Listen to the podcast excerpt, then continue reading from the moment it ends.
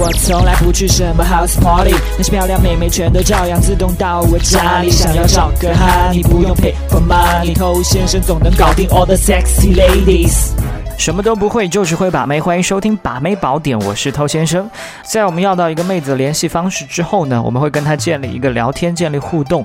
但是在这个互动的过程当中，我们有很多兄弟都会碰到一个问题，就是这个妹子不回我信息了。于是乎开始胡思乱想，究竟我做错了什么样的事情让这个妹子不开心了呢？是我刚才表达的不够风趣吗？还是哪一句话说错了让她生气了？其实关于妹子不回信息，她可能有各种各样的一些情况，譬如说她真的在忙，譬如说她当时。没听见，譬如说他就是不想回，但不管是哪种原因导致他没有回你的信息，你的胡思乱想都不能解决任何问题。所以有些兄弟在这种情况下开始非常着急的去追发短信，说：“诶，为什么不回我的信息？